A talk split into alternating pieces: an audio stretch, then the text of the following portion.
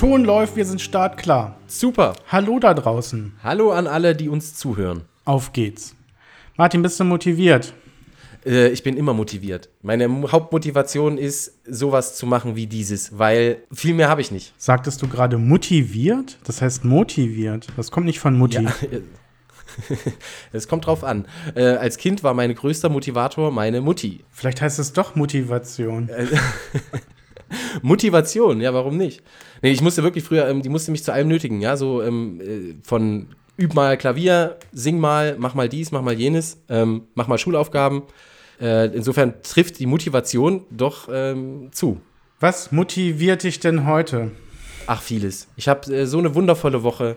Ich bin ja gerade auf ähm, der Suche nach einer Bleibe. Es ist äh, grausam, was es da alles gibt an Problemen. Aber ähm, ich bin trotzdem immer noch motiviert, ähm, weiterzumachen. Immer, immer weiter. Es gibt ja immer nur noch einen Weg und den muss ich beschreiten. Ja, bei mir ist es genau umgekehrt. Nicht, dass ich nicht motiviert wäre, aber es passieren immer neue Sachen. Ich dachte, meine Wohnung wäre katzensicher. Was heißt katzensicher? Katzensicher bedeutet, dass natürlich alles so safe ist, dass sie keinen Blödsinn machen oder Sachen runterwerfen, umschmeißen, irgendwo draufkrabbeln, wo sie nicht hin sollen. Ähm, und ich habe so einen Sekretär, wo eigentlich alles schön drin zu ist. Aber sie haben jetzt rausgekriegt, wie man die Klappe aufmacht und fläzen sich da rein und nutzen das als Höhle. Eine Katzenhöhle. Nur Probleme. Das war mein Aufreger der Woche, dass ich rausgefunden habe, dass sie nicht nur Türen aufmachen können, nein, sie können jetzt sogar den Sekretär öffnen. Ja, schwieriger wird es ja dann, wenn sie. Ähm, Ja, als nächstes wird sicherlich der Kühlschrank geöffnet. also, da ist ja noch einiges vor dir. Oder sie laden Freunde ein. Da gibt es ja eine Katzengeburtstagsparty. Ja? Nur so viele, wie ihr auch ähm, alt seid. Wie, wie, wie aus so einer schlechten äh, Serie, ja, ich komme nach Hause und alles ist hier voll chaotisch, weil sie Party gefeiert haben. Was, die Bilder hängen unten, Sekretär ist offen, ist eine Liebeshöhle geworden. Da kann vieles passieren. Die Futtersäcke sind aufgeschlitzt, ja. Was essen denn deine Katzen? Das, was ich ihnen mit Liebe hinstelle. Obwohl sie immer scharf sind auf die Sachen, die ich esse, die sie aber natürlich gar nicht mögen oder vertragen würden. Und dann reiche ich ihnen das Salatblatt und sie gucken mich an mit einem widerlich angewiderten Blick. Das ist witzig, weil so unterschiedlich ist es ja dann gar nicht zu meinem Kind. Ja? Auch der guckt mich dann so an, als wäre ich äh, von einer anderen Welt. Er will die Wurst und nicht das Salatblatt. Ja, was meinst du, was los ist, wenn der dann irgendwann mal seine erste Party schmeißt, die nicht erlaubt war und ihr früher nach Hause kommt? Ähm, eine gute Frage. Wobei, ähm, ich weiß nicht, wenn man die, die richtige Basis hat mit seinem Kind, dann sollte das, glaube ich, möglich sein zu kommunizieren. ja, das ist eine Hoffnung. Ja? Das ist anders als mit deinen Katzen. Okay, das war der Lacher für all die vielen draußen, die schon das äh, durch hatten. Wirklich sehr, sehr illusorisch. Aber nun gut, ich möchte dir deine Träume nicht zerstören. Nein, das machst du äh, fast nie. Wenn ich mich ja nicht hätte, ich wäre wahrscheinlich schon im Traumland. Ja, es ist gut, wenn man jemanden an der Seite hat, der einen erdet, wenn man wieder eine Idee hat, die wir dann auch nicht machen. Genau. Ja, das ist ja hier unsere kleine Smalltalk-Runde. Obwohl ich denke, ähm, es ist schon ein echtes Gespräch, was wir hier jede Woche führen. Dennoch meine Frage an dich: Wie hältst du es denn mit Smalltalk? Kannst du das gut? Äh, man muss es ja als Pfarrer ganz gut können. Das ist, ähm, gehört quasi an, zu, zu einer Art Grundkompetenz, die du, auch wenn du sie nicht kannst, haben musst. Die Leute zu fragen, wie es ihnen so geht und dann übers Wetter. Das ist ja so meistens der, der Aufhänger. Und dann musst du halt sehen, dass du auf irgendwas Kreatives kommst. Gut, aber das ist ja jetzt ähm, wirklich noch kein Smalltalk-König. Das ist wirklich langweilig. Also wenn Leute anfangen, mit mir übers Wetter zu sprechen, drehe ich mich um und gehe. Auf der anderen Seite, auf der anderen Seite kann ich es auch nicht. Ja, also auf irgendwelchen Empfängen oder auf irgendwelchen Treffen, wo man Leute nicht kennt, mit denen man sich dann unterhalten soll, habe ich irgendwie null Interesse. Und äh, spannend ist es dann eher, Leute zu treffen, die auch kein Interesse haben. Und dann wird's richtig gut. Das heißt also, ähm, Minus und Minus ergibt Plus. Genau. Na, das ist ja super. Nee, so geht's mir ehrlich gesagt nicht. Wenn ich in so eine ähm, Gruppe von Menschen komme, die ich nicht kenne, bin ich recht schnell in irgendwelchen Gesprächen verhaftet. Ich, aber das kann man schwer vorher sagen. Also das ist ähm, immer so situationsabhängig. Ich weiß, ich weiß. Erinnerst du dich an letztes Jahr, als wir auf dem Festival waren? Ja. Ich erinnere mich sehr gut. Ja. Irgendwie, äh, du standst keine Minute neben mir, schon wurden wir irgendwie angequatscht und du bist drauf eingestiegen und hattest dann die absurdesten Gespräche irgendwie geführt. Aber das waren spannende Gespräche. Ja? Also das witzigste Gespräch war halt, ähm, als es darum ging, wo Leute, wo, wo dann irgendjemand wirklich gefragt hat, was, was man denn so beruflich macht. Und Ja. dann natürlich nicht sofort gesagt hast, hey, ich bin Pfarrer, sondern das Ganze eher umschrieben hast und er gar nicht konkret nachgefragt hat. Das war ein Ja, das ist ja auch das Spannende. Man wird ja als, wenn man sagt, man ist, man wird der Tür ins Haus fällt. Ja, wenn du eher so sagst, was du machst, klingt es ja auch viel spannender. Wenn du sagst, du bist Pfarrer, schalten die ab. Das ist so ein bisschen, machst Gottesdienst oder so. Ja, du musst erzählen, ja, ich habe mit Leuten zu tun, die sind halt, die haben manchmal Schwierigkeiten und da musst du denen beistehen und dann so über diese Schiene zu kommen. Weil dann wird es plötzlich interessant und dann ähm, umschreibst du den Beruf, wie er tatsächlich ist und nicht wie das Bild im Kopf des anderen ist. Ja, ich finde es auch total unspannend, wenn Leute anfangen, von ihren Berufen zu erzählen. Das ist, ist genau wie das Wetter. Also das interessiert mich eigentlich auch nicht wirklich. Aber das ist ja der Witz daran. Also ich habe so viele Smalltalk-Gespräche gehabt, die sich dann aufgrund der Äußerungen, die dann passiert sind, ähm, zu richtig geilen Gesprächen entwickelt haben. Die Chance, übers Wetter zu reden, ist natürlich banal, das weiß jeder. Ja, aber ähm, was dann für Äußerungen kommen, also so, ne, es bedrückt mich, bla bla bla bla, ich gucke überhaupt nicht auf irgendwie sowas, dann kriegt man ja noch mehr raus und irgendwann ist man dann in einer echten Diskussion. Also so habe ich, also ich will jetzt nicht sagen übers Wetter, aber jetzt über so banale Themen, tausend gute Gespräche geführt, bestimmt. Ja, ich halte mich immer an die Prämisse, sprich nur, wenn du Stille verbessern kannst. Und daran sollten sich viele halten. Dann wäre die Welt, glaube ich, auch eine bessere. Aber auch das ist sehr, das ist sehr ähm, äh, subjektiv. Ja? Wann ist es besser, wann ist es nicht besser? Dann ist es ja eigentlich besser, immer zu schweigen. Ja, dass dir das schwerfallen wird, kann ich mir vorstellen. Das ist nicht dein Motto, das ist nicht dein Mantra. Nein, sprich, wenn du Lust hast, ist es eher so. Sprich, wenn du, wenn dich Stille stört. Aber ich bin auch der Typ dafür. Mich stört halt Stille. Ich kann Stille nur ganz schwer ab. Ich muss auch immer Musik um mich herum haben. Es muss immer irgendwie was sein. Die totale Stille ist für mich eher beunruhigend. Insofern höre ich mir dann lieber irgendwas an. Ja, so unterschiedlich ist das, dass wir hier überhaupt klarkommen. Ja, das ist die Frage. Ja, das ist ja schon wie äh, Tag und Nacht äh, oder Feuer, Wasser, äh, irgendwelche Gegensätze, die sich nicht anziehen. Aber brauchen. Ich habe jetzt nicht Yin und Yang bewusst nicht gesagt, ja, damit man dieses Brauchen eben äh, nicht, diese Komponente nicht mit reinnimmt. Schade eigentlich. Aber zum Beispiel, ich habe Ja, wir führen ja auch eher eine Fernbeziehung. Ja, das stimmt. Momentan ist es ist die Ferne äh, ein, ein, eine zu überwindbare Schwierigkeit. Wir sind ja fern, aber doch miteinander verbunden. Unbelievable. Das ist auch wieder wahr. Hattest du früher eigentlich Haustiere? Ich habe sie gehasst. Ich hasse Haustiere. Also ich hatte, nein, das muss man anders sagen, ich hatte selber keine, aber meine Geschwister hatten, äh, ich habe ja drei Schwestern, ähm, die hatten jeweils immer eins. Äh, hieß dann Pimki, das war glaube ich ein Hase und ähm, Orsay ist tatsächlich wegen der Firmen Sehr markenaffin. ja, sehr markenaffin waren. Die haben es dann Orsay, hieß, glaube ich, der, der, der, das Meerschweinchen, wenn ich mich richtig entsinne und so. Wie heißen ihre Kinder? Ja, die, haben, die haben einen normalen Namen, glücklicherweise. Wrangler, komm her. Ja, ja Wrangler. Levi's, das kannst du nicht machen. Wolfskin, komm her. Nenn mich bei meinem vollen Namen. Jack Wolfskin. Ja, ungefähr so. Äh, kannst du dir das vorstellen? Aber ähm, ich habe diese Tierchen gehasst. Ich habe sie wirklich gehasst, weil die sind dann auch immer gestorben irgendwann. Da war das immer ganz schlimm und traurig und meine Geschwister waren immer so mitgenommen und aha, es war super nervig einfach. Okay, dann machen wir es ein bisschen aufregender für dich. Welches gefährliche Tier hättest du gerne als Haustier, wenn es die Größe einer Katze hätte? Ich hätte gern ein Lemming, glaube ich, aber das ist. Ist ja nicht gefährlich. Ja, das, das ist, kannst du so nicht sagen. Also Lemminge sind grundlegend selbstmordgefährdet. Die sind ja, äh, also was ist jetzt Gefahr? Es macht's ja immer aus. Also es sind sehr, sehr selbstmordgefährdete Tiere. Du musst ja immer an der Hand halten, wenn du mit, mit, mit ihm Gassi gehst, ja?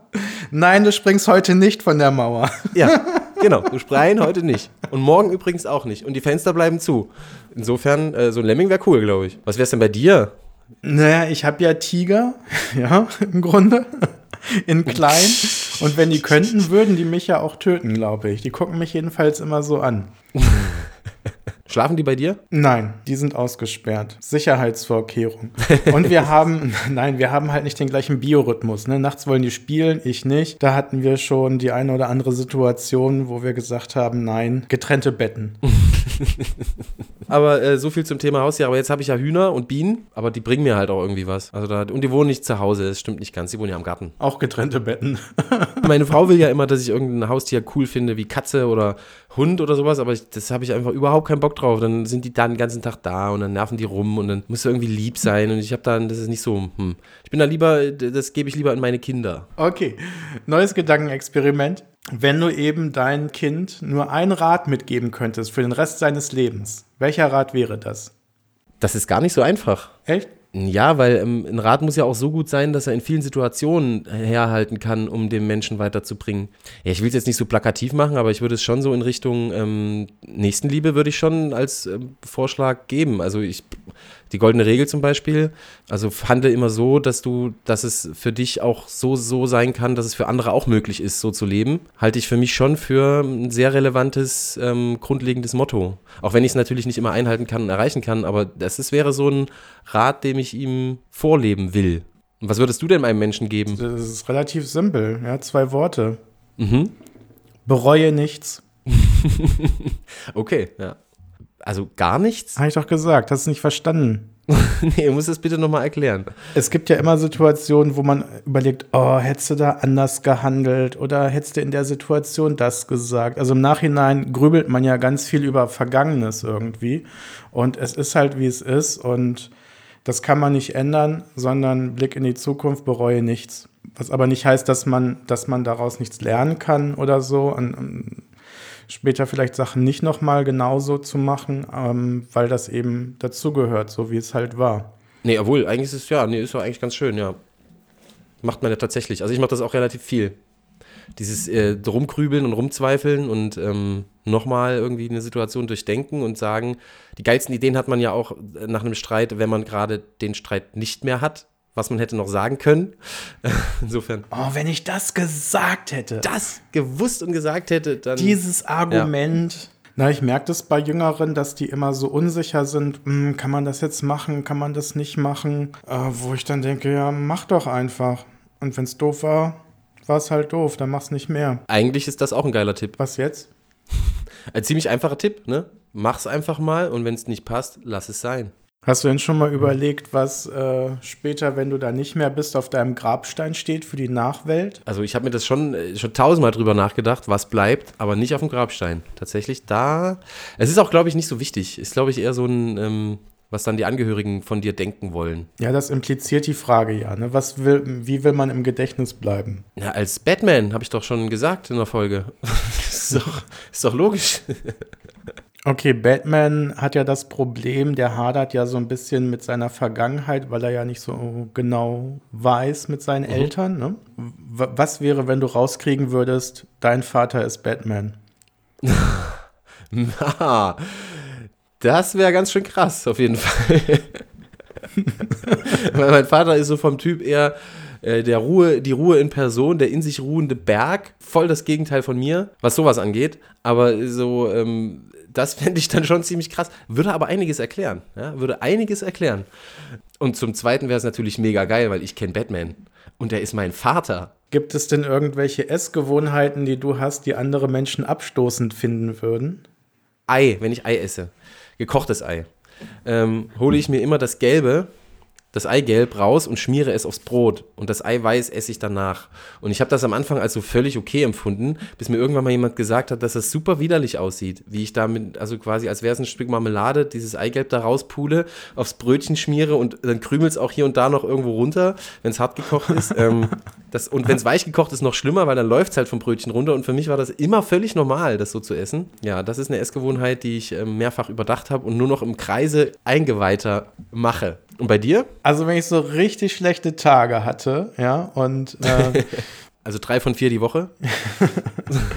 fünf von sieben ähm, und sich ein bisschen runterbringen will und sich irgendwie von außen was Gutes tun will, dann besorge ich mir eine bestimmte Pizza eines äh, sehr bekannten Herstellers und die wird einfach nur in der Mikrowelle warm gemacht. Und ganz labberig und so gegessen. Und das ist ein Hochgenuss für mich. Und das habe ich auch öffentlich noch nie jemandem zugemutet, dabei zugucken zu müssen. Eine Mikrowellenpizza. Ja, die äh, gehört ja eigentlich in den Backofen, aber es äh, ist auf so vielen Ebenen großartig. Das kann ich mir überhaupt nicht vorstellen, aber ich werde mir ein Beispiel nehmen. Ich weiß ja nicht, wie es schmeckt. Ähm, werde ich mal ausprobieren. Aber es funktioniert ehrlich gesagt auch nur mit dieser einen Sorte. Ja, du musst mir dann noch sagen, welche das ist. Oder unseren allen musst du das noch sagen. Die Sorte kannst du ja sagen. Wer dran interessiert ist, soll sich melden. Okay, alles klar. Gibt es denn Dinge, ich habe ja mal erzählt, dass ich nicht so der Einkaufsheld bin, aber es gibt Sachen im Kühlschrank, die halt niemals fehlen dürfen, die immer da sind. Gibt es auch etwas bei dir, was immer im Kühlschrank ist? Es gibt nur was, was immer, ähm, also nicht im Kühlschrank, aber im Dosenschrank, wenn du so willst. Ähm, das sind Kichererbsen. Ich liebe nämlich Kichererbsensalat. Das muss einfach da sein oder halt Hummus, einfach so zum Schnabulieren mit ein bisschen Brot. Aber alles andere ist für mich jetzt nicht so relevant. Und bei dir? Milch. Milch? Ich, ja, ich hasse nichts mehr als schwarzen Kaffee. Und wenn nichts da ist, trinke ich ihn natürlich auch so. Das ist mir sehr zuwider. Deswegen achte ich immer darauf, dass Milch überall, wo ich mich aufhalte, vorrätig ist, um, wenn ich dort einen Kaffee trinke, echte, also keine Kondensmilch, sondern echte Milch habe. Krass. Hast du dann auch immer so diese haltbare Milch für 500 Jahre quasi, die ähm, Ja, genau. Da, das reicht mir.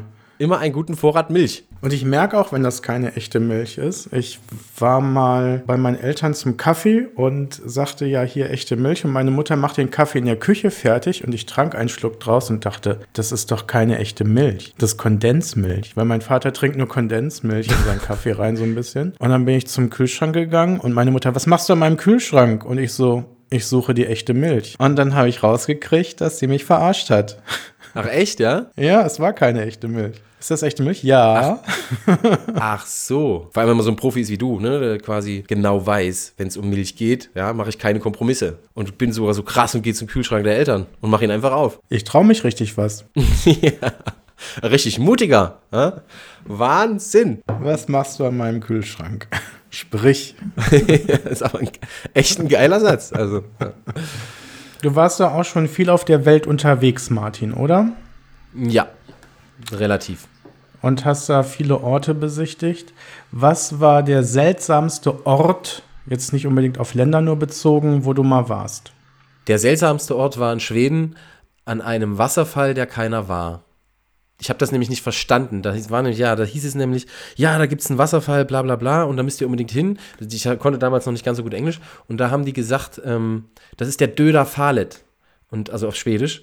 Und ich habe mir gedacht, okay, geil, Döla Falet, das hört sich ja irgendwie nach was ganz Imposanten an. Ja? Und dann bin ich da hingefahren Und dann stand da nur eine Dönerbude Nee. oder was? Am dann, pass auf, und Dönerfall. dann bin ich da hingefahren und dachte, okay, wo ist denn jetzt dieser Wasserfall?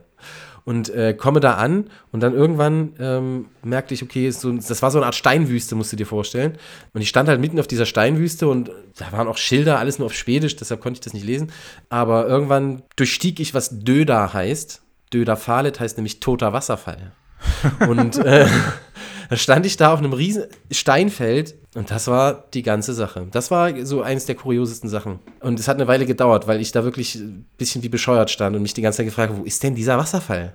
Ja, der spookigste Ort, an dem ich mal war, den ich sehr seltsam fand, war eine, ähm, weiß ich nicht, eine Unterkunft sozusagen, wo man um Jahrzehnte sich zurückversetzt gefühlt hat, vom Standard einfach her. Ja? Also man kam aus einer Welt, die halt sehr modern irgendwie war und in diesem Haus war alles alt. Also da gab es noch diese Pol so Wände aus den 30ern? Polster, äh, Möbel, so künstliche Blumen, also alles so 50er, 60er Jahre mäßig.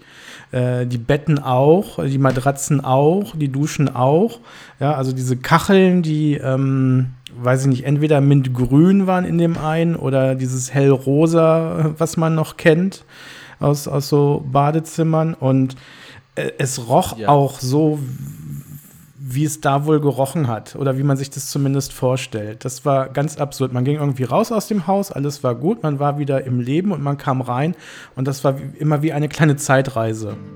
In diesem Sinne, lasst von euch hören, folgt uns auf Spotify und bewertet uns auf Apple Podcasts. Mehr Stories von uns findet ihr auf Instagram und YouTube. Tschüss! Wir hören uns.